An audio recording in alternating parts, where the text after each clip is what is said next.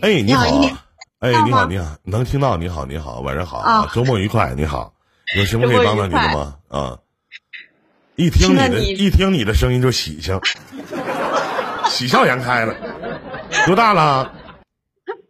四十了都，哎呦，四十了，年轻着呢，啊，八三年的，对，没错。就你，我跟你讲，妹妹，就你这心态肯定年轻，生活挺幸福的，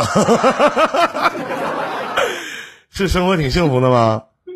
幸福的来这儿吗？啊啊，那倒是你这话唠的，就好像这屋都是不幸福似的，对不对？人有刚生完第三个儿子的，怎么不幸福了？你这真是，不是说所有有事儿的都来这儿，对不对？啊小虎啊，小啊虎生了三胎儿子，一直在哭呢。啊！这你也知道，我的天哪！哎呀，这小虎太有名了啊！小虎现在比他妈老杨有名。哎呀，啊，来说说您的事儿吧。啊，哦，我我怎么讲呢？我其实有点还是有点紧张。哎，我真的没有想到一个四十岁的女人说话声音这么好听吗？哪的人啊？哎呦我去，啊，夸的我都不好意思了。没事儿。湖北的，湖北的，湖北的普通话说这么好啊？好吗？我一点听不出来你是湖北的，你普通话说这么好吗？念过书吧？什么什么学历啊？小学没毕业，我的天哪！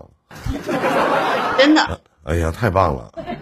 真的小学没毕业，这年头念不念大学也没什么用我就啊过奖了，过奖了。我说的我都不好意思，我是有点紧张。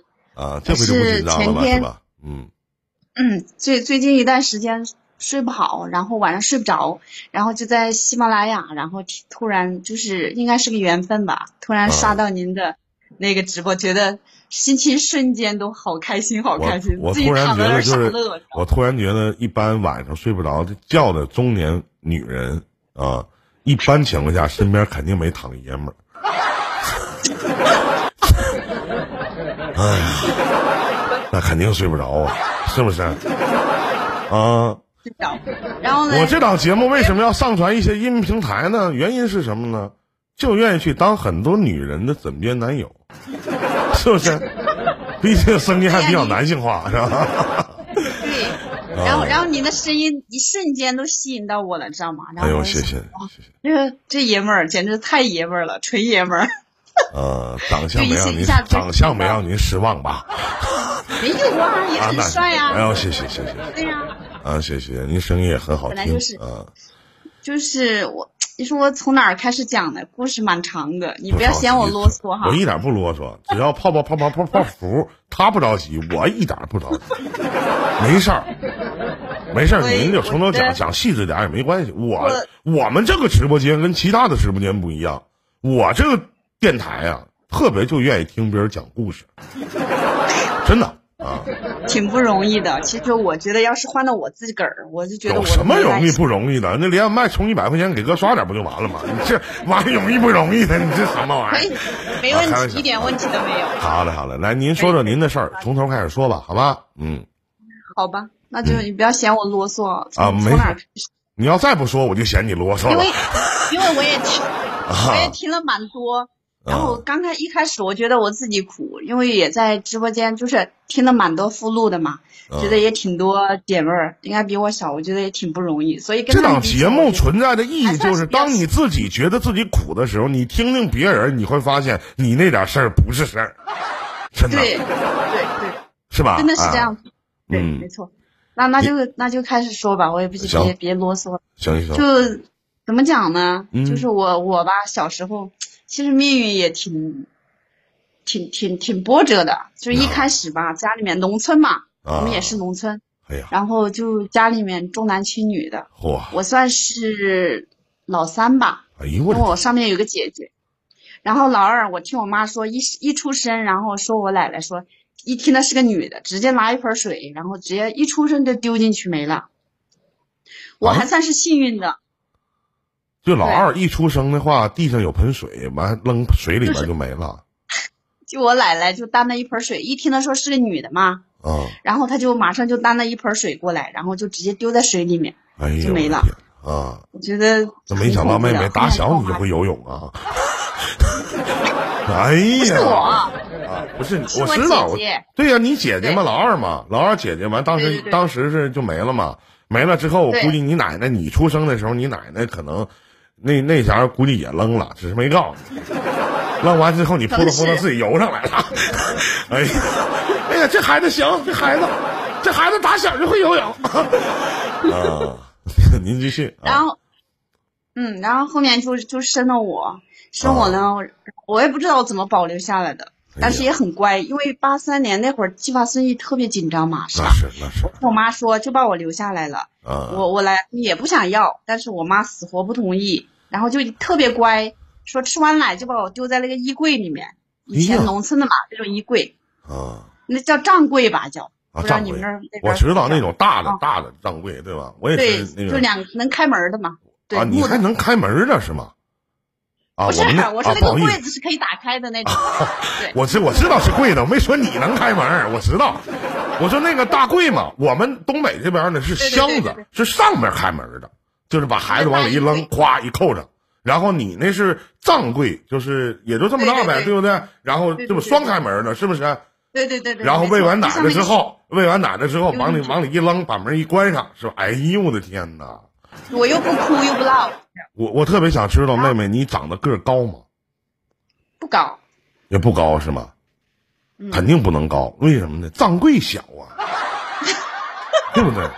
那你就相当，你就说句不该说的啊，妹妹，那你小的时候其实就相当于像那个像我家猫似的，啊，吃完食儿了，这往柜里边一扔，完把门一锁，哎呦，天天除了吃饭就睡觉，要么就长个儿，完也不打扫，真的，哎呀，小的时候挺苦的。其实大家可能有些有些年轻的朋友可能不会觉得，其实，在我们那个年代，因为我跟这个妹妹应该是一个年代，在我们那个年代重男轻女真的很严重，真的很严重的，不是你们所想象那样式儿的。说男女平等啊，那是我们老师号召我们，我们的上一辈儿很多人都没有老师，文盲，都在这儿，你知道吗？啊，您继续啊，继续讲，嗯哦，然后后面就是特别乖吧，嗯，啊、特别乖，然后就差不多到十一个月的时候，啊实在是憋不住了，那那会儿要出来要走了，要爬爬了，就是在柜子里面已经待不住了。那是后面然后那肯定待不住啊。对，然后后面就是我的养父，也就是后面送过去那块儿，那个我有个养父好像是个，就是帮别人，就是帮帮别人，就是用用那个牛帮别人赶地的那个。然后后面刚好 我还合计是拉帮套呢，我还合计是拉帮套呢，我天！就是去他们家干活嘛，啊就去我去我啊家里面干活，然后后面刚好呢，我养父就是我养父嘛，也就是我啊后面的养父，养父养母他们家没孩子嘛，后面然后刚好在我们家干活，然后就说哎呀没孩子怎么怎么着，然后我妈这边就觉得哎他们家好像条件还可以，因为太苦了那个时候哎，真的太苦，那是，后面就把我送过去了。嗯对，因为算是抱养的吧。后面送过去，当然也没有说完全不管，也就隔三差五的，我那个亲妈呢，就经常会去我家看我。啊，我那一后面大一点儿，就经常就会躲，人家都说，反正也就是我从小到大，我知道我是被抱送过去的，领养的，就这样。嗯其实我的童年还是蛮幸福的，简单一点说吧，应该我在十岁之前是蛮幸福的，因为我那个养养父呢，虽然说干点农活什么的，在农村呢好像还是村支书吧，嗯就是好像还有一定的号召力，就是条件还是可以在农还是个村来当官的。嗯 嗯嗯，芝麻官。哎呀，真的没有想到啊，一不小心变成官宦之家了。要这么唠的话，妹妹，我是在跟官二代唠嗑。我的天，我的天，别拿村长不当干部啊！啊，真的千万别拿村长不当干部，是吧？然后呢，您继续啊。然后后面就是我养父养母，他们肯定在农村，就是特别，呃，特别辛苦，然后就落了一身病，你知道吗？哎呦，不知道您一那边直没有养母吗？有养母啊，有啊，啊，有养母有啊啊所以我就说小时候还是十岁之前过得还挺幸福的，就是后面他俩，他俩我也不知道咋回事儿，得的一样的病，叫风湿吧，啊，风湿，风湿啊风湿、类风湿关节炎，他俩后面都是因为得这个病走的嗯，啊。然后后面因为在农村又赚不了，走的时候挺年轻啊。走的时候我养父走的后面是二零一八年才走，我养母走的我大概十九岁的时候走的，就一直病，因为那个病挺折磨人的，你知道吗？疼啊，那是疼，挺阴折磨那痛疼的天下雨都疼。嗯，是的，因为我我小时候我妈我养母痛的呀，你知道吗？在家她怕影响我们休息，就经常晚上跑到那个山上嘛，我们农村都是那种大山，跑到那个山里面去哭啊，就怕影响到我们家。后面又没就经常也没什么钱，就买一些止痛的药。都知道那啊止痛的药都是治标不治本的，对不对根本解决不了根本问题。啊，对对。然后后面就没没辙了。然后我一个舅舅好像在河北，那个时候不是那种矿老板嘛，就是开那个铁矿啊什么的，然后在那边包的有矿。后面我爸妈就是养父养母，你亲舅舅吗？对，就不是亲舅舅，也是养母的弟弟。啊，养母的弟弟啊，又完你又换了第三家是吗？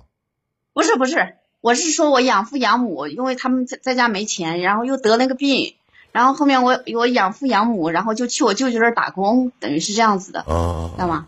啊，就是他们出去了，出去了，然后我那会儿就在家里面又上学呀，然后在家里面，就像那天我听回播的，里面也有一个姐姐吧，就是在农村什么喂猪啊、砍柴呀，还还帮着那个猪崽子还生小崽子，然后又拿去卖，就干这种活，也就是从小像个大人一样。啊，打小就养猪，一直这逼数。后来呢？那简单点说吧，不要讲那么细，你不用，不不用，不用，不用，不用，不，用你细着点说，没事儿，挺爱听的，挺爱听，挺爱听。你细点说行我看啊，老妹我。看像这样讲的话，今天晚上估计就没别人事儿了都。哎呀，不可能的事儿，有的是时间。你讲你的，嗯，好吧，我们一听呢都不嫌累呢，你讲的嫌什么累？这么多人呢，啊，你讲你的就完了好吧啊。啊，就就在家一边干农活一边学习，一啊从学校回到家里面差不多都五六公里，中午跑回去还要先生火，然后先自己没吃饭，先得给猪啊剁猪草啊，把猪喂饱了之后自己才吃饭。你那边猪也吃草啊？对呀、啊啊，没太理解好啊啊，多吃少，嗯，不太明对白。，然后然后后面我我觉得我从小怎么讲呢？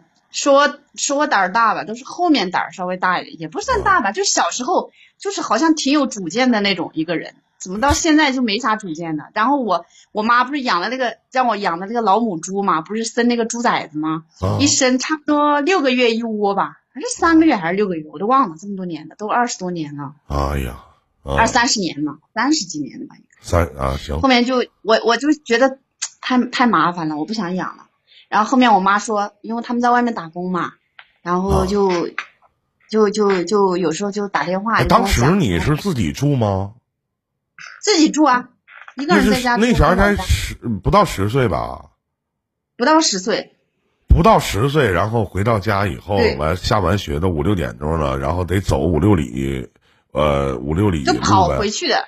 啊，都是跑回去是吗？那打小体格就挺好是吧？对啊，完跑回去之后还得割猪草，还得喂猪，还得给自己做饭，还得生炕生火对什么的，是吗？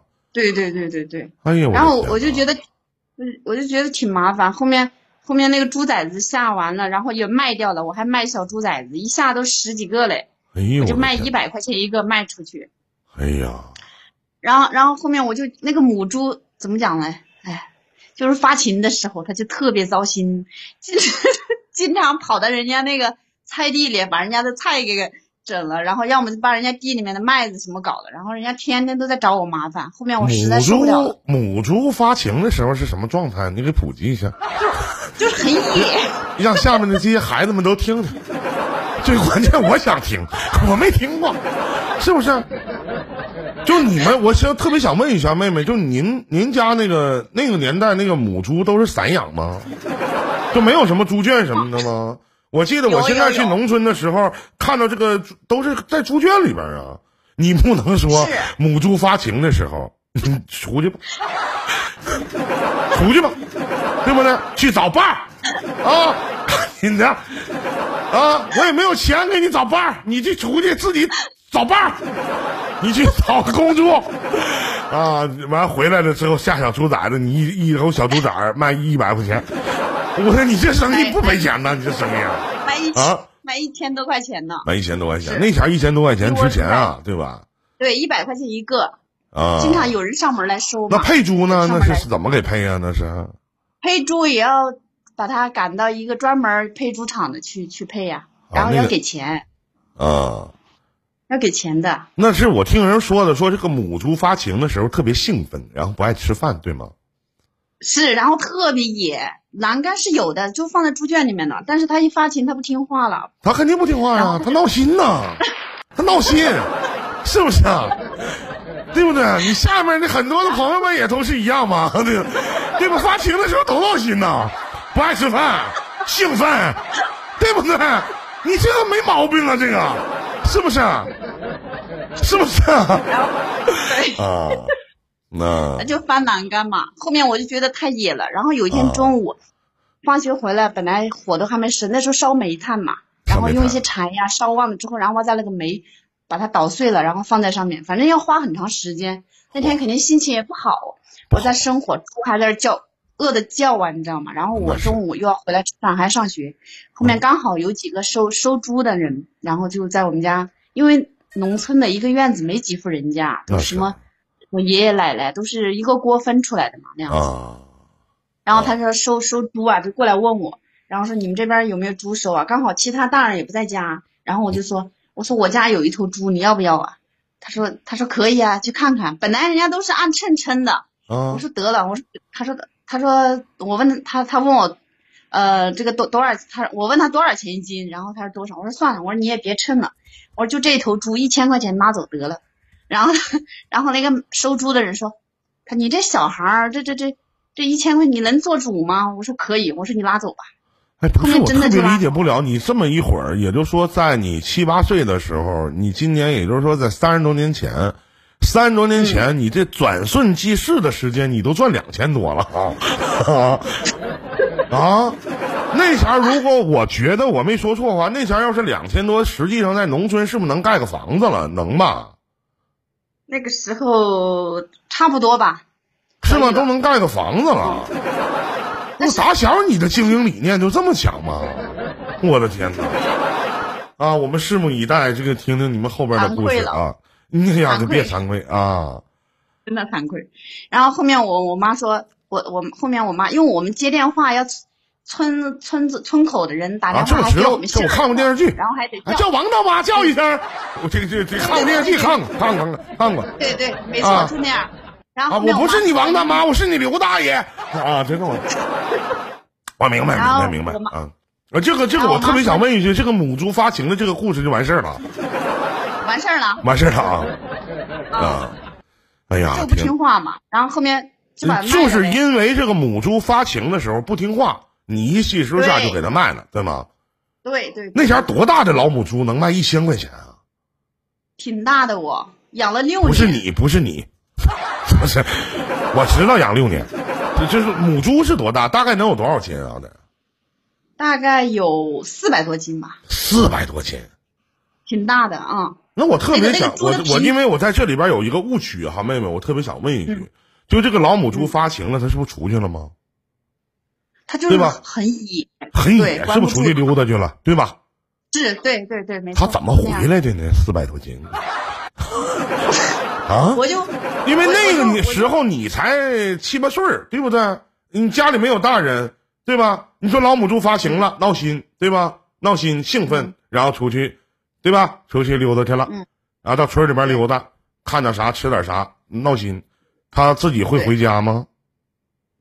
不能回家，然后我就拿个棍子去去外边赶回来。啊，你还得找他。对对对，没错，所以捞心啊，那我特别想问一句，有名吗？你给老母没有猪起名了吗？当时没有啊，啊，对，一般猪不用起名哈，猪一般赶回去，噜噜噜噜噜噜噜，就这么就回去了，是吧？是不是？对对不用改名，不不用起名哈，不像什么小狗啥的，你回来啊就叫个名啥的啊。不听话就直接抽他呗，用棍子抽他就好了。哎呦，打小你心就这么狠呐、天哪哎，那老母猪可是你的经济来源呢，你怎么说打就打？怎么回事？啊，然后然后然后后面就卖了呗，卖就啊卖了卖了呗。卖了一千块钱对，卖了一千块钱。然后后面我妈给我打电话，她说那猪怎么怎么样？我说我说猪，呃，我撒了谎，我说猪好着嘞。结果啊我卖了之后是这样子卖了，然后我妈还说，她说把它留着，她说要不你去找个人把它做了手术嘛，就是节育手术嘛。啊她说做完之后，然后就把它养着，养养到过年。我们那儿老家过年每年家每一家都要杀一头猪的这样子。啊，然后后面她说你把它养，她说你把它养好，养的到时候过年就当过年的猪嘛。后面我我就想，啊，你当时心里没合计，我早知道能吃的话，我也不能卖，是不是？没有没有后来没后悔没有啊？啊，没有没有没有没后悔，因为我我听那老人说，那个你想想养了五六年的老母猪，那皮的这指头厚啊，那肉能吃吗？你们说想象一下啊，这个妹妹七八岁的时候就已经学会撒谎了。其实没有人愿意撒谎，撒谎都是生活逼的，真的，对不对？都是生活逼的，谁愿意撒谎啊？是不是？啊但但是但是我在这儿就没撒谎了。啊，所以我就说不能让别人知道，谁都不知道我上这儿来。要遇到熟人，我完了。你说在这个地方啊，你说我直播间啊，啊，你放心吧，没人知道。你叫啥名啊？不行，啊，不能说啊，不能说，没事儿没事儿没事儿没事儿。您继续，然后这个养猪这事儿过去了，然后继续讲啊。后来呢？后来后面我我就就撒谎了嘛，我跟我妈说，我说养着嘞，我说行，我说改明儿我就找个人给他做了手术，然后养着，因为我听老人说那个母猪就特别难吃，你知道吗？你想想，都六七年了，这肉不好嘛。后面我就卖了，卖了差不多，我妈快我爸妈他们快过年快回来的时候，因为过年他们都会回家嘛，啊，我中途差不多过了三四个月，等于说我闲着了，我没养猪了。那三四个月我就闲下来了呗，嗯就不用每天给猪搞什么，就管我自己个儿呗。反正快到过年的时候，我又去买一个那种不大不小的那种猪，花了六百五百五百块钱，然后就给它吃的特别好。然后后面到过年也长了三百多斤，我妈回来还挺挺开心的。哎呦我去，妈回来没认出来呀、没认出来啊没有回来知道了，知道了也没辙，但是知道了还挺开心的。啊！后来你告诉他了，对他回来了，瞒不住了呀。你看人家这这这是要说穷人家的孩子早当家呢，你看看人这里外里里外里缝儿兑了五百，哎呀我的天，还节省啊！那五百块钱，那五百块钱被我一个发小的妈妈借走了，没还，啊，一直也没还是吗？好像一直一直都没还。对，啊，估计现在你这发小的妈妈已经过世了吧？还在，还在还他。他这么年轻就做了这么缺德的事儿，怎么还在呢？小孩子钱都骗啊！那是我卖猪挣的。哎呀，那家五百块钱是钱啊！嗯，然后后面差不多小学毕业了吧？毕业了，学习成绩也不太好。你说在那种环境下，学习成绩能好吗？那那是心思根本都没放在学习上。天天想着赚钱，哪能有时间学习呀、天天想着赚钱呢，这一天。嗯还有还有就是后面，因为我们那边的小学的老师基本上都是那种民班的老师，自己都没读几天书的那种。嗯，这个不行，不能说别人，也有学习好的，可能是我自己没没上心吧。然后很多种因素嘛，嗯不能说嗯完全怪别人，自己也是有很大一部分的问题。嗯，好，然后后面后面读书也读读不进去，读不进去，读不大啊进去。嗯，，对，后面我我爸妈又不在家，你说咋整？咋整？然后就把我呢就就寄养在亲戚家，啊，寄就是我，对，就我养母的姐姐家，啊，你养母的姐姐家啊。对，就叫大姨儿呗。啊，大姨儿大姨儿啊，大鱼儿啊对啊，您继续啊，啊，然后然后那可想而知嘛，你说一般亲的，你说寄人篱下的，在别人家，别人都不会对你有好态度，更何况像我这种又不是亲的，是吧？就经常会。遭白眼，对，经常遭白眼，给你给你就是看脸色嘛，嗯，你稍微脸色不得劲儿，就他就会数落你啊，怎么怎么样。那是他们家人挺多的，两个儿子，俩儿儿媳妇，然后还孙子，还有那个什么女儿女婿啊什么的，反正家里一堆人，做饭呐、洗衣服全是我。啊，嗯，就在别人家。然后后来什么时候出来呢？然然后然后因为 因为把我放在那儿去也是有原因的，知道吧？那我妈我妈就跟我那个大人，跟我那个大人说嘛，就我养母，养母跟我那个大人说，说嗯，我待在他们家，就是帮他说带小孩吧，嗯在他们家做事儿。嗯然后我那个姐夫，也就是我养母姐姐，也就是我表姐夫，嗯然后在我们那儿县城里面，就是当个领导吧，那啊嗯，你们家都是当官的，的，不是开矿的当村长就是当领导啊！我的那跟天我没哪！关系，啊，那老师跟你没关系没关系啊？那看来你们家那边的亲情挺淡薄呀，是不是？差不多吧，都这样。啊，然后就就在他家待了四年，嗯太太多的细节就不想说了，反正寄人篱下那种感觉，一说中国人都知道，差不多的，也是经常遭白眼儿啊，受各种苦啊什么的，啊，就简单的过了吧，差不多待了四年，后面待了差不多快四年了，我那个我那个养母就跟我跟我那个大人说嘛，说我孩子在家都待了四年，你们有没有给他安排什么，有没有想法？其实我那个大人是比较贪小便宜的个人。啊他就是撒了谎，就说好像让我在他家待着，以后说他因为他女婿就比较出息嘛，就在我们那儿，就是就是叫电力部门吧，嗯电力部门当个领导，就说以后啊怎么怎么样，给我安排个事儿啊，怎么怎么样，安排个工作嘛，就觉得又没读太多书，其实在企业单位体制内的还是可以的啊，觉得这样子。嗯对，其实想法还是蛮蛮那个的，但是怎么讲呢，在别人家待的日子太苦了，太难过了，啊就觉得一眼能看到头的，也就是这辈子就就这样了。后嗯面差不多待到我看啊，十八、十九岁，嗯十九的安排安排了，还是安排工作了。嗯在在那个在电力部门对上班了，安排工作了。安排工作之后呢，刚好那一年我妈妈我养母就去世了。那年去世了，十九岁的时候去世了。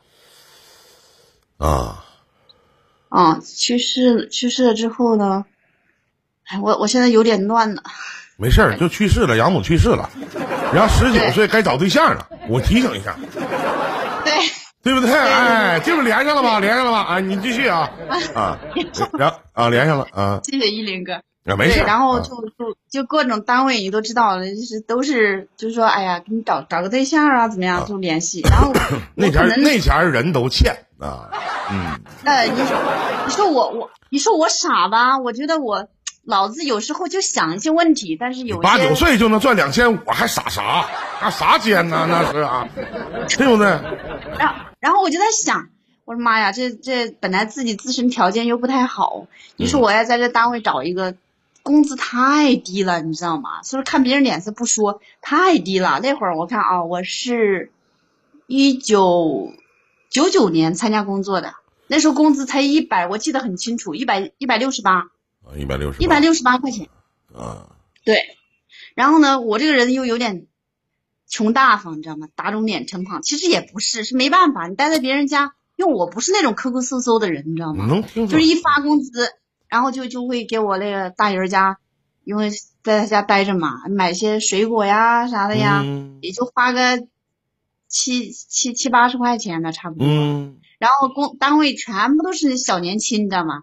今天那个搬家呀，明天那个什么结婚呐、凑份子钱嘛，嗯那也不能低于五十啊！你看工资才那么点儿，反正就嗯每个月都在借借钱，还在跟他嗯们借钱，就觉得这日子都看，都一一眼都看到头了，就觉得这辈子就这样，这怎么活呀？我的天！嗯然后还想着嘞，如果说他们帮我介绍对象，其实也是单位的，差不多的，都差不多，工资都差不多。嗯还有一个问题，我在想，我在别人家就是寄人篱下的，你说我就算以后嫁人了吧，你嗯说我也我也考虑过，如果说找一个条件好的吧，人家也不一定看得上我，嗯。去了之后也不一定日子会好过。找一个差的吧，我觉得我这辈子也挺苦的，因为嗯因为我那个表姐经常在我面前，怎么讲呢，就是那种炫耀，就不是炫耀，她在我旁边，就是我那个表姐，就是大姨儿的女儿嘛，啊。表姐嘛，就跟我经常跟我讲说，啊，那个谁谁谁，以前也在他们家，在谁谁谁就是领导嘛，家里面什么当保姆啊，怎么怎么着。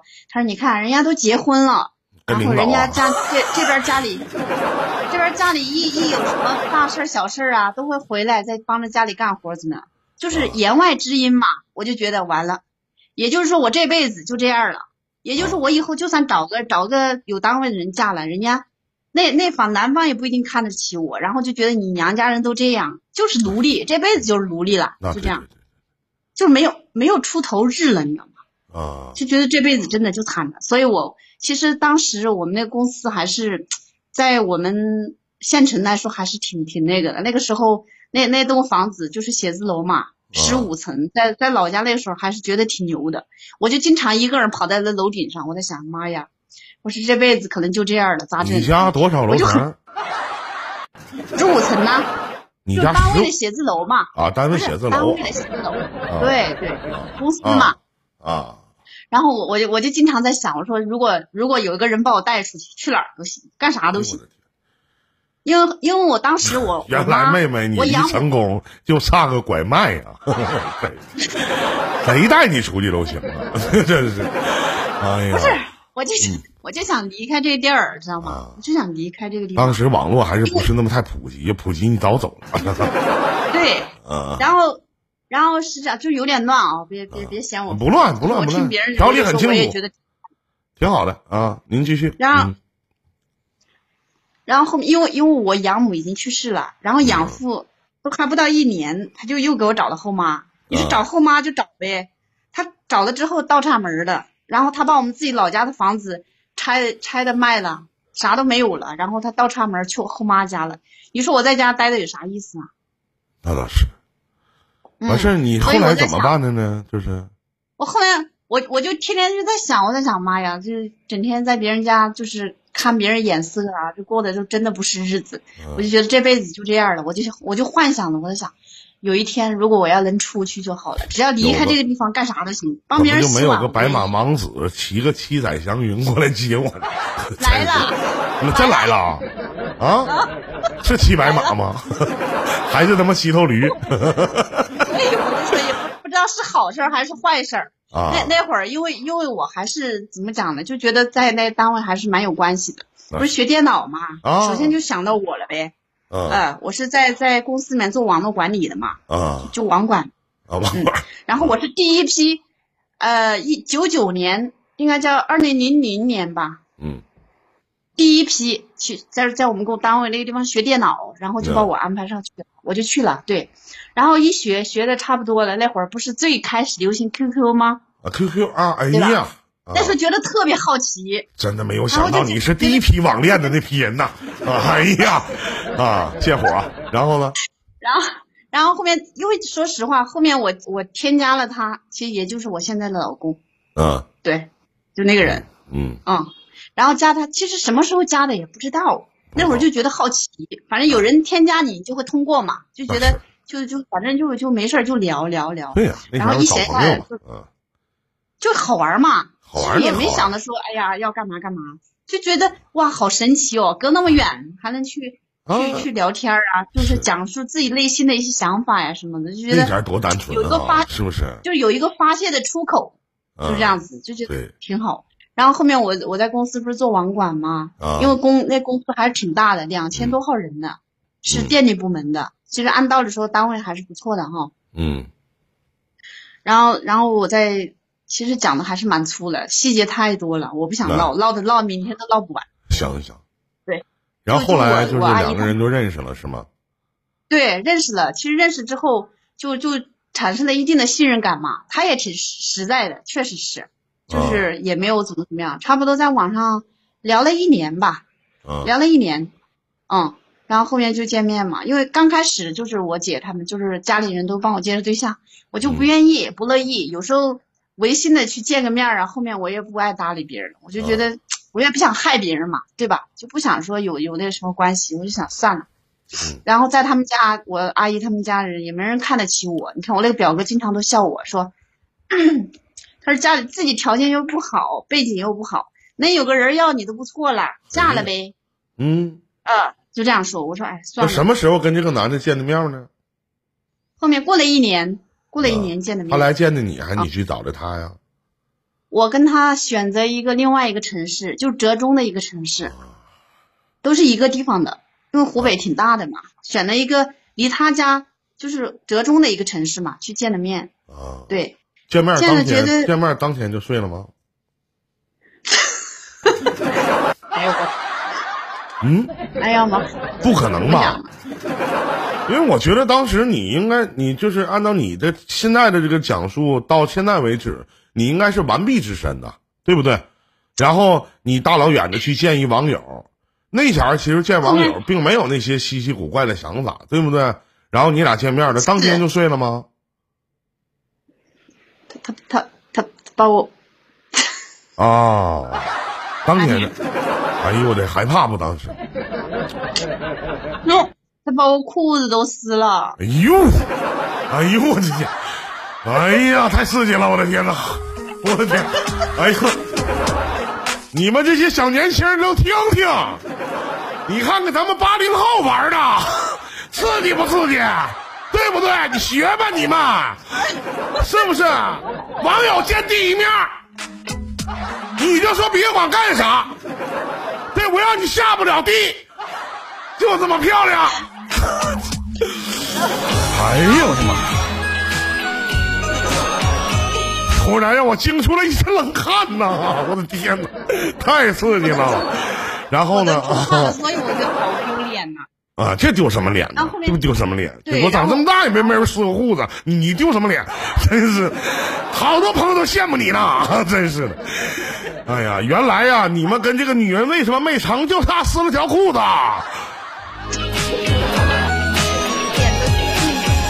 您继续啊，其实其实我还是觉得不合适，你知道吗？但是没办法都把你。裤子撕了，你还觉得不合适？嗯，啊因为我觉得我总感觉我跟他就是见面之后，两个人聊天呢，思想啊有点有点有点不在一个频道。哎呀，啊，我还合计是那方面不合适，那样你也不懂啊，你们。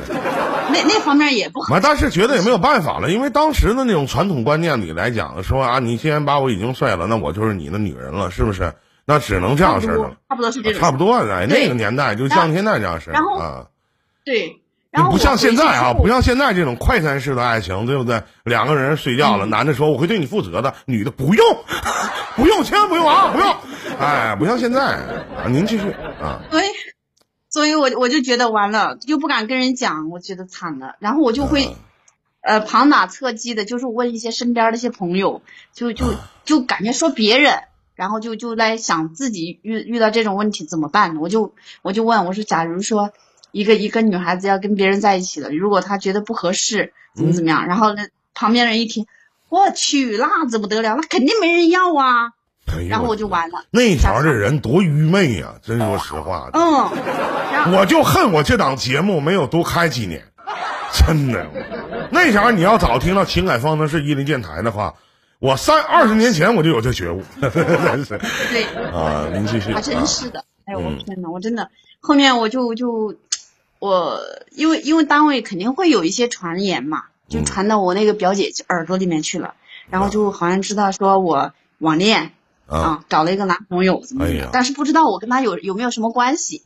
但是我那个表姐就跟我说，就经常会跟我讲一些故事，就差不多类似的，然后说谁谁谁，哦，然后跟谁谁谁在一起了，然后后面，然后就分手，然后再找，然后说什么不是处女啦，咋地的，哦然后就不要了。啊。我我就害怕。那后来就跟他在一起了吗？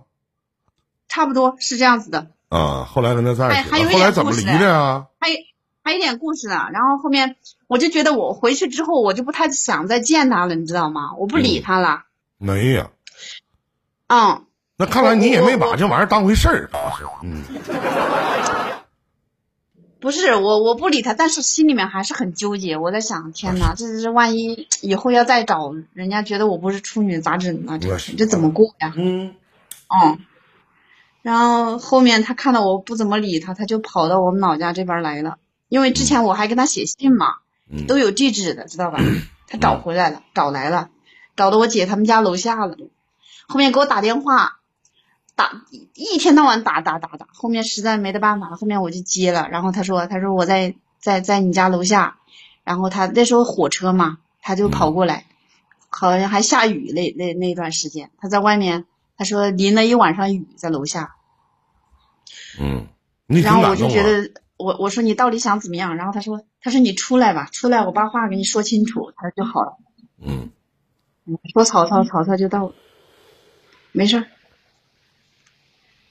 刚一个电话，不好意思啊。啊，没事儿啊，刚才那就是主人他就跟我讲，我说也，我想也是，我说好吧，那既然他都他都来了，那就把话说清楚呗。我就出去了，出去了把把我把他带到我们老家一个公园里面去，就是人比较少嘛，万一碰到熟人咋整呢？嗯我就跟跟他讲，我说我俩不可能了，我说你回去吧，怎么怎么样？然后他就他很极端的一个人，你知道吗？他就、那会儿他大学刚毕业，然后也经常被炒鱿鱼嘛，嗯所以两个人经常会聊天，我聊我家里面这边事情，他就聊他的事，其实也挺不容易的。后面他就他就拿了拿出来一张卡，就在公园里面去嘛，我跟他见面。其实我见面的目的就是为了想跟他说清楚，就是你不要再找我了，怎么怎么着。后面他就拿出一张卡，然后他跟我说密码是多少，这里面还有四千多块钱。哦，他说，嗯，他说我给你，对，我感觉好像八岁就挣两千五，五，你给我四千，然后这不是钱的事儿是不是，少点儿这啊？没有，这这这不是钱的事儿，这啊根本都不是钱的事儿。我就觉得我跟他不合适，人的那种感觉，那种磁场是瞒不了、隐藏不了啊的。我就觉得不合适，总觉得怪怪的，哪儿不对，也说不上来哪儿不对。啊后面我就跟他说：“我说你回去吧，我说你不要再找我了。我说你怎么讲呢？你条件比我好，再怎么样还大大学本科对吧？那你说我有啥嘞？我说你回去找吧。然后他就他就威胁我了，他说我告诉你，他说都他说你要是不不跟我在一起的话，他说我就死给你看，死了到时候你看你在这当地，你到时候你也嫁不出去了，谁敢要你啊？这样子，他这怎么能是威胁你呢？他这是威胁他自己呢。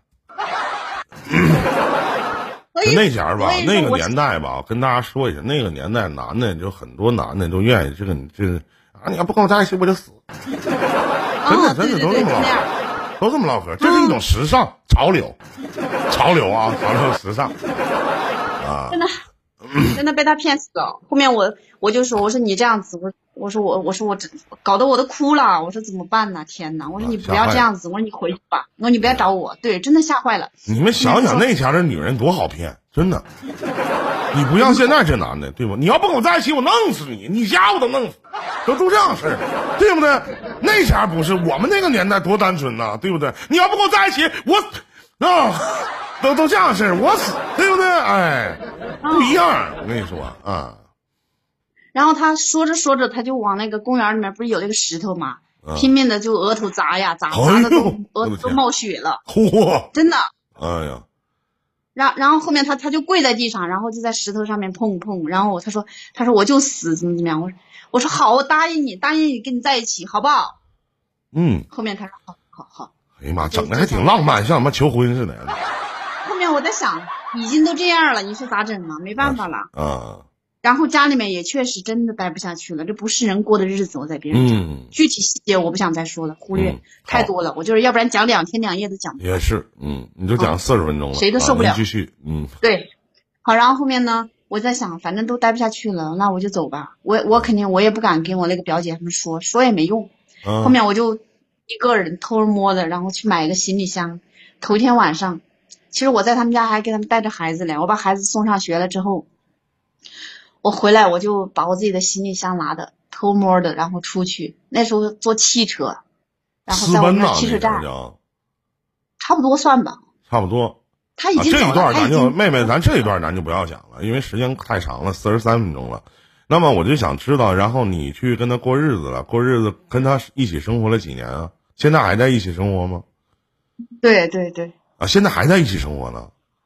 对，啊，他不回来了吗？就是我跟他我跟他出去了，但是过得也不好，他性格特别极端，你知道吗？那肯定的，是吗？打小咱说句不好听，就拿脑袋撞墙，那对能那 那肯定必然极端的，嗯。关键关键我也回不去了呀。你说那回去别人咋看我呀？天呐！所以他那我特别想问一句，现在你们依然还在过吗？对几个孩子了？一个啊，他不现在不都回来了吗？他刚才你是不是跟他说话呢？啊，他给你打电话是吗？没，他给我打电话，对，啊，打电话啊。现在现在不在一块儿，那现在什么状态呢？还有多久啊？我感觉都讲不完呢。要不没事你没事儿，明天再讲呗。不是，一共现在我是想问一下，现在你们是什么状态呢？婚姻状态？唉现在这一下子又从那个地方一下拉到现在，那时间可长了。你看我跟他是两千年认识的，嗯多少年了？二十年了。嗯，二十二年，然后就在外面经常，反正就就想着已经出来了，他对我怎样都忍着呗，忍着。但是那时候也也很少在一起，很少在一起。我说我女儿啥啥时候哪一次出来的我都知道。嗯坦白的说，就是无性的婚姻呗。我们是嗯名存实亡的婚姻，已经有十三四年了。嗯，他也不回家吗？回家呀，就像那天我我不听，我最开始听到依林哥你的那个节目，我觉得那个那个那个那个女孩跟我真的，我感觉就像是我，啊，就讲的经历就像是我一样的，就是说我们完全过得像兄弟一样。那没有你讲的精彩，没有你讲的 他没精彩。他没有他没有任何想法。那你为什么在年近四十岁的时候还要想继续生活呢？不想重塑自我吗？因为因为怎么讲呢？一开始其实我有了孩子，我就觉得，我觉得这日子真的没办法过了。但是他们家里的人都是那样子的，他们没有任何朋友的我，包括他爸妈没有朋友的，然后包括他们他们兄弟姐妹，他们关系都不和谐，包括我我的婆婆，就是现在她她的她的妈妈。那我想问一下，你出过轨吗？哎呀天哪，直白不？啊，我知道答案了，行了。嗯太直白了。啊，不好意思啊，不好意思，不好意思啊，不好意思啊。然后呢？不是就是说，也就是说，我也就是我现在还没离婚嘛，我老公、他家里人就是没有没有能干人，明白没有？明白然后那个婆婆呢，有一只手是残疾，啊，然后公公呢又特别懒，就是他们自己做个饭吃都费劲的那种，煮个面条都要煮三个小时的人，嗯，有画面的，是不是？也就是说，我孩子一出生，我没办法把孩子给他们呢，嗯，也就是为了孩子，就这样过着呗。有过，可以选择把孩子带过呀，带出来呀。你现在做什么工作呢？我现在做做啥呀？啊，做做医疗美容吧，啊做医疗美容啊嗯，做销售。啊，做销售啊。对但是现在疫情，然后就所谓的你给我讲这么多的意义是什么呢？我感觉那你也改变不了现状啊。是改变不了。然后我现在也是啊，我就想着孩子已经大了嘛，就像你刚您刚刚问的很直白，我也想很直白的告诉你，之前也有找过，但是我总感觉我心里面有点过不了那一关，就觉得不太好，知道吗？多难听呐、那离婚不？妈呀，离婚他也不乐意啊！我一说离婚，他就说，就说杀了我，然后杀了孩子，然后自杀。扯淡的，你别听他的。他火就是这样车场天天火葬场天天练人，哪个是他练的？对不对？那不扯淡的吗？那不是？所以我我就觉得，我说你，我说你觉得你这样子不是很自私吗？嗯他说我有病，天天让我上医院去看。嗯哼我我跟他现是因为过成这样子，也是待在我那个表姐他们家受影响的，因为我那个表姐她就是个性冷淡，你知道吗？嗯以，前我姐夫可这方没面的事跟他少情今天尽量少聊，好吧？因为这直播平台不行。嗯好吧？哎，有点乱，我一直觉该该得这种，讲的没讲。我一直觉得这种无性的婚姻真的不能长久啊！我还是希望你尽快的结束，因为你都四十岁了，不管说你现在还需要我，不是你需要不需要，威胁不威胁，你提前搬出来呗，然后选择另外的一个城市生活呗，然后 把孩子也带出来呗，然后法院起诉离婚呗，然后提前的把他威胁你这些话什么的，然后都录音，然后或者都弄一个摄像头都给记录下来，我是这么想的。我录了，保护好自己吧。以前呢，好像 这种录音呢不会作为呈堂证据，现在可能都不一样了，都会做成证据，但是也要咨询好律师，然后呢，法院开庭就可以了，其他的也不用管其他的，因为妹妹妹妹，你想象一下，现在你算是无依无靠，对吧？你并没有娘家，说实话，你并没有娘家，真正能给你做主的，实际上就是你自己，是你自己来决定你的人生以及你姑娘的人生。那得看自己的女儿跟他父亲的关系怎么样，这是你所要考虑的，好不好？你不用说孩，孩孩子也支持啊，孩子这么大了，他也知道这一路走怎么走过来的，他也知道。因为对啊小孩子现在今年已经十十五岁了，嗯那才十五岁啊，他还在念书的阶段啊。我是建议要把对后部都给想好，包括 重新在哪个城市生活，然后剩下的你连面儿都不需要见，完全委托给律师代理就可以了，让他去跟他啊他跟我，他跟我说的，他其实就像他跟我女儿说的，他说离婚了就不想跟我分家产，其实也没啥家家产，啥都没有，就三套房，深圳。嗯，你太飘了吧？你看人唠嗑啊，哎呀，也没有啥家产，就三套房，深圳。不是，是真的，因为不是贷款的嘛，还有账嘛，还有不是那老妹儿，我想问一下，那啥叫家产？对不对？那深圳的一套房子都都在华强北边上啊没有，啊！但是但是手上没钱呐、真穷，没钱，月光族，所以就就就三套房子，其他啥我他妈在深圳三套房，我也不需要钱，都也月光族。我在沈阳两套房，我也月光族。这一天老大花一天呢，对不对呀？哎呀，但是他不想跟你，不管说怎么样，他一定会给你一套房子的，然后你女儿一套，包括他自己一套。我是我是这样说，我说我又不要啥，我说三套房，我说我就有一个窝，有个地方住就可以了。反正他就不乐意，他现在他他现在知道孩子也大了，然后他也知道我我要跟他离婚，然后他就他就不想离，然后对我态度好一点，也不会打人呢，也不会怎么样。反正就是脾气特别暴躁你先听我说，选择不选择离婚，并不是在于他同不同意，而是在于你法院起不起诉，你明白吗？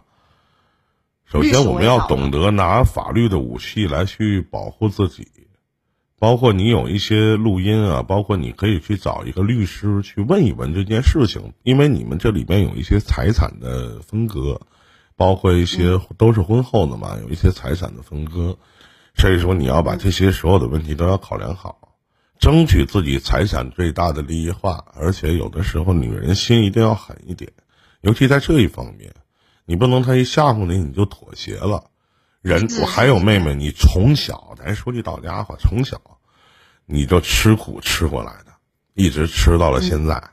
然后呢，呃，选择结婚啊，选择到现在为止，婚姻爱情也不是就很幸福。然后孩子也逐渐长大了，十五岁了。你想象一下，一个十五岁的一个女儿，自己的亲生姑娘，都能劝自己的母亲跟自己的亲生父亲去离婚，可想而知，你老公在婚姻的经营方面做得很差劲。咱先刨出这个刨除这个无性的婚姻，那么其他方面我也觉得很差，对不对？不管是精神、物质还是肉体，可能物质方面可能要好一些吧，最起码也不愁吃不少穿的，对吧？也是紧衣缩食啊，啊，挺紧衣缩食，。不紧衣缩食哪来三套房啊？那所以呢，我觉得人就这一辈子，为自己多想想，也为自己多活活，对不对？我不为别的，哪怕我四十岁以后我终身不不嫁了，但我也要堂堂正正、体体面面的活着，我也要体验一下什么叫真正的女人，是不是？哪怕我体验一下虚情假意，我再焕发一下第二春，最起码在那个阶段的时候，我享受着了，而并不是这么委曲求全的就这么活一辈子。说再难听的话讲，你觉得就是我以前我记得在几年前，我老会有一个比较比喻，说如果有一天你突然之间生病了，你躺在病床上，你觉得这个男人会照顾你吗？我打断一下，一鸣哥，啊，对我我有生过生过病，我生病他呢就是特别没耐心，你知道吗？而且他还是个妈宝男。不，我刚开始你不需要打断我这件事儿，你不需要去说这样事，你只需要去回答我的问题。我说，真到你生了一场大病的时候，或者你生生活，或者你的这段时间没有生活不能自理的时候，他能好好的像你照顾他一样去照顾你吗？没办法。那如果不能的话，那立马的要截止掉这段感情，是不是？而且，不光要维护你以及你可能会想啊，等我女儿结婚了，或者说长大了有男朋友了以后再想那些事情。可能在那个阶段的时候，如果你女儿找对象再晚点的话，可能都得再过十年。这十年你怎么过呢？怎么熬呢？对不对？我相信等你拿到离婚证的那一天的时候，你可能会非常非常的放松。现在说实话，一切还来得及，现在一切都不晚，真的，我可以重新活一回，你也可以来一场说走就走的旅行，你也可以去感受一下祖国的大好河山，你也可以吃好的，也可以穿好的，所以说不要说跟他商量的语气说啊，三套房子我就要一套，有个窝住就行，你为什么说那么可怜呢？难道你对这个家里没有付出吗？至于他说了，说你要跟我离婚，我把你杀了，我把女儿杀了，然后我自杀，随便，随便。那我说句再难听的话讲，妹妹，如果让你就这么憋屈的活一辈子，我说句实话，妹儿，你还不如死了呢，真的没有意义，明白吗？还还有，我想插一下，就是不是说一开始他家多好，我刚开始我刚认识他的时候，他家人家说农村的那土坯房，他家连土坯房都没有。租的别人一个那种像鬼宅一样的一个破房子里面，买房子现在都是以前的事情了。为什么女人会有很多的抱怨呢？为什么你会有讲了这么长时间呢？接近快一个小时的时间呢？所以你有很多的话其实想说，可能还会有一些很多的细节，但毕竟有过曾经的美好，毕竟这条路是你自己选择的，毕竟你并没有坚持自己的信念，当初就觉得不合适，我就不想跟你在一起。最后还是妥协了，可能那个年代的文化造成的吧，可能那个年代就促使人会有那样的思想和方式来去决定自己的人生吧。那么再加上现在你是一个成年人了，而且成年的已经不能再成年了，马上就步入中年或者中老年了，你要想清楚，未来怎么活，我要怎么活。如果要就像我刚才所讲的，真的，如果让我选择这么憋憋屈屈的活着。那我还不如死了呢，真的。当你一切无畏的时候，谁又能威胁到你呢？对不对？他是偏激，是是不是？特别偏激，不是一般的偏激。那有呢？偏激的人往往都会有两个字贯穿在他的人生里边，叫自私。我。我我我打断一下，讲个最简单的一个一个短一点的，就是说去，比如说我们出去玩儿，然后去机场那个去取机票嘛，自动的取机票。你知道妹妹，我为什么一而再再而三的打断您，不让您继续讲的原因是什么吗？就在你嘴里的这个男人真的是一无是处，在你嘴里的这个男人真的没有任何的理由让你继续跟他生活下去，但别忘了你跟他生活了二十多年了。那二十多年的你，时至今日还依然下定不了决心，可能这里边有一个字叫做怕。但反过来，我觉得你继续在讲他的种种不好，我相信你还能讲一个小时。结局呢？结果呢？然后呢？你可能挂了连线以后，明天他又一吓唬你，你又不坚定信念了。行，哎，凑合过吧，这辈子就这样了。那意是什么呢？那我只能说，当你讲述这些的时候，我只能认为你傻。你自己不会决定自己的人生，你年轻你不懂，你小的时候你不明白。那么时至今日了，都已经二零二二年了，难道你还不能决定自己的人生吗？不管怎么样，争取财产最大的利益化，不管怎么样，争取孩子的抚养权，别的没有。嗯，请花最多的钱，请最好的律师。别的没有，好吧，这都是我想跟你说的，希望你能为自己活一回，别给自己短短的人生留下些许的遗憾，真的。我不能告诉你想吃点啥吃点啥，想喝点啥喝点啥吧，对吧？好吧。嗯，好，谢谢你，依林哥。明白了吗？明白了。嗯。就不能说太多，太多了讲不完。对呀，你讲那么多的意义是什么呢？有什么用吗？其实我告诉你，讲那么多的意义，真的一点意义都没有，没用啊，何苦呢？是的，是吧？是。嗯。刷礼物在哪里啊？我没有下去的时候慢慢找就行了，不着急啊。慢慢找。我我真的从来都没有进过直播间，也没有。希望您跟我聊了这么长时间，真的能坚定一下自己的信念，然后呢，能让自己有所改变吧，明白吗？我知道了。嗯，希望能，嗯就是我只是希望你能过一过自己的人生，其他的没有别的，会活一回。我在跟你们直播的时候，我女儿在旁边一直在点头。对对对对对对。嗯然后呢一定要去和你，因为未来你可能要和你的女儿相依为命了。然后呢，你这个边上这个小姑娘，她可能成熟的比较早吧，她可能想的也比较多吧。然后呢，不管那个小妹妹也好，或者大侄女儿也好，能听见我讲话是吗？对他刚刚进去了，刚刚聊的时候，他一都一直在旁边。他说说的对对。还有，请替我转达他一句话，就不管这个抚养权，你让他过来吧。嗯。过来，静怡，快点过来，来。您稍等一下啊，嗯过来过来。好，您说，他过来了，您说。那个大侄女还是小妹妹啊？能听见哥讲话是吧？能能听见大爷讲话是吧？您听我说啊，小妹妹，就是你记得，不管是你父母离婚了之后，不管你的抚养权在谁的手里，哪怕没有在你亲生母亲的手里，你也要选择和你亲生母亲在一起生活。记能记住吗？这句话。嗯因为只有你的母亲能给你未来，真正意义上的心疼你，只能这样。所以说，不管这个抚养权在谁的手里，是在他你父亲的手里，还是在你母亲的手里，不重要，重要的是你选择和谁在一起。因为现在法律上有明文的规定，因为论经济实力的话，应我相信您父亲应该比你母亲要略胜一筹，或者要强很多。